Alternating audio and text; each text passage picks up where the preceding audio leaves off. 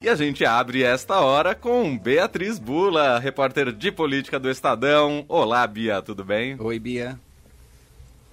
Oi, Leandro. Oi, André. Tudo bem com vocês? Tudo jóia. Tudo certo. Ontem tivemos a divulgação de uma nova pesquisa Datafolha que apresentou números muito parecidos com a pesquisa anterior.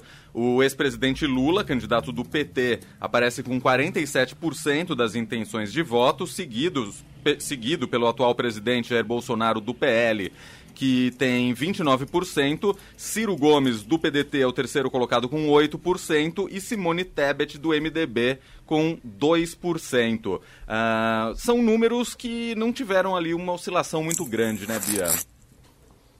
É isso, o Leandro, indica uma estabilidade com relação ao que a gente já vem assistindo desde praticamente o início do ano, né? Praticamente desde que confirmaram ali, especialmente a chapa é, do Lula e do Alckmin. E o que a gente sabe que é normal ainda que isso possa mudar, afinal de contas, campanha eleitoral existe para isso e a campanha nem começou oficialmente, mas tem se mostrado muito estável, com uma cristalização aí do apoio entre é, o Bolsonaro e o Lula. O que as campanhas olham aí para além deste número macro, que é um número que não mudou? É, em quais segmentos os dois conseguiram avançar? Cada um deles conseguiu avançar.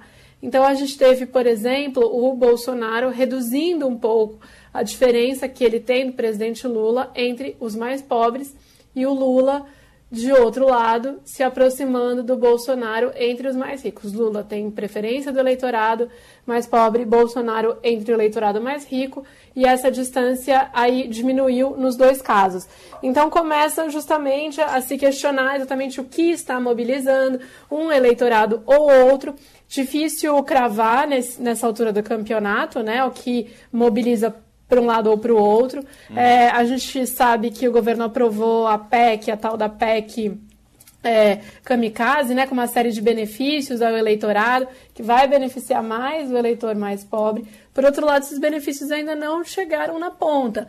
A maioria dos analistas estima que o impacto é, eleitoral disso, político, ou seja, como o eleitor é, que receber esse tipo de benefício vai vincular ou não isso ao presidente da República, a campanha do Bolsonaro, que esse impacto só consegue ser medido lá para o fim de agosto. Enfim, é muito cedo e é uma margem também muito pequena aí de oscilação para a gente conseguir cravar o que está fazendo isso, isso ir para um lado ou para o outro. Uhum. Mas o fato é que no macro estão mais ou menos iguais. O cenário é muito favorável ao ex-presidente Lula. Bom, e ainda tem muita água para rolar até efetivamente a eleição, até porque ainda estamos em época de convenções partidárias. A campanha efetivamente ainda não começou. Estou falando das convenções porque hoje uh, ocorreu a convenção do PSB e aí foi confirmado Geraldo Alckmin como vice de Lula, né, Bia? Isso aí, acabou de acabar, o presidente, ex-presidente Lula discursou até meia hora atrás, mais ou menos, e o Lula, que não participou da convenção do PT, que havia sido na semana passada, participou agora na do PSB. É, o que a gente tem assistido é a campanha do Lula fazendo uma ofensiva e uma série de movimentos para tentar ampliar o leque de apoio partidário que ele tem é, no primeiro turno, porque isso reforça a mensagem principal da campanha dele, que é a de que ele é percebido é, por políticos de, de um variado espectro como o único candidato capaz de derrotar o Bolsonaro. E isso, de alguma forma, na visão dos petistas, antecipa aí o voto útil no primeiro turno. A campanha do PT está fazendo um esforço para tentar conseguir vencer no primeiro turno ainda, não levar isso para o segundo turno.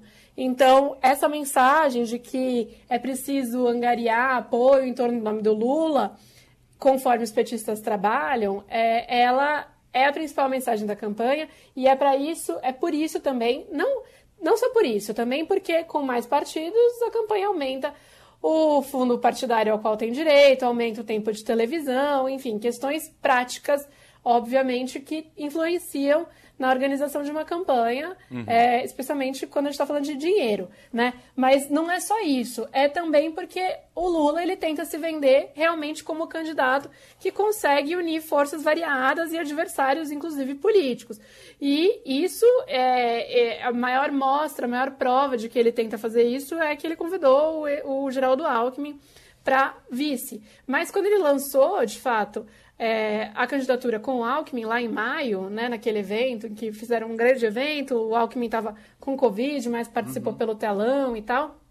É, quando eles lançaram aquilo, essa ideia de um amplo leque, uma frente ampla de apoio, ela estava é, sendo muito questionada por todos os analistas, porque afinal de contas era um número de partidos maior do que o Lula sempre teve nas campanhas à eleição mas é ainda no campo da esquerda, basicamente, esquerda, centro-esquerda. Uhum. Então agora o que a gente tem é um avanço nas negociações com a Avante e com a União Brasil. Lula ainda tentando atrair esses dois é, fortemente para a chapa. O que a gente tem mais claro agora, que pode ser fechado e logo, é um acordo com o Avante. Hoje, o é André Janones, deputado André Janones, que é o pré-candidato do Avante, à presidência da República, admitiu que pode sim retirar sua candidatura para apoiar o Lula. Então eles devem conversar, devem estar tá, conversar nessa tarde ainda por telefone e possivelmente na semana que vem pessoalmente, mas enfim, é uma coisa que caminha para acontecer. Uma vez que ele já admitiu publicamente que deve retirar a candidatura, é dado quase como certo. Com União Brasil, a coisa ainda é vista com mais ceticismo dentro do PT, mas ainda está em negociação também. É, e aí, para isso, o Luciano Bivar precisaria retirar a candidatura dele. Enfim, movimentos sendo feitos nessa reta final aí, antes do início oficial, do início formal é, da campanha. Os partidos têm até o dia 5 é, de agosto para oficializar os seus candidatos a vice é, e fazer esse registro no TSE. E a gente sabe que nessas composições partidárias há muitas negociações de quem entra em qual vice, em qual estado, que estão na mesa, que estão em jogo é, a ver a cena dos próximos capítulos, mas o fato é que Lula está conseguindo avançar nisso e hoje no discurso é, usou bastante a seu favor é, a questão da defesa da democracia, né? Então ele surfou nessa onda aí que a gente viu na sociedade civil essa semana de defesa da democracia e do sistema eleitoral. Trouxe muito para o discurso, algo que ele já vem usando, mas ficou mais forte ainda nesse a ideia de que ele é um candidato que representa a democracia versus o autoritarismo, que representa a compaixão versus é, um presidente que não se importa com os brasileiros. Ideias que são muito pouco polêmicas, muito pouco controversas. É difícil achar quem vá discordar né, da defesa uhum. de valores como generosidade, compaixão, previsibilidade, planejamento. Ele jogou tudo isso fez a cena aos empresários, aos intelectuais que organizaram a carta, aos militares também. Então é o Lula dando mais passos aí para construir essa frente de apoio para a campanha eleitoral. Bom, então é isso. As convenções partidárias, como a Bia disse, seguem até a próxima sexta-feira, até o dia 5 de agosto. E aí, nessa uma semana, muita coisa ainda pode acontecer e muita gente pode desistir ou não das suas candidaturas, né, Bia? É isso, mas a gente já sabe pelo menos o quadro macro né, da uhum. pesquisa de ontem, que é o que vem se confirmando semana após semana. Lula na dianteira, Bolsonaro em segundo lugar e os outros candidatos bem atrás. Muito bem, esta Beatriz Bula, repórter de política do Estadão, está com a gente toda segunda, quarta e sexta. Bia, um ótimo fim de semana para você. Nos falamos na segunda. Valeu, Bia. Valeu, André. Valeu, Leandro. Até semana que vem. Um bom fim de semana a todos.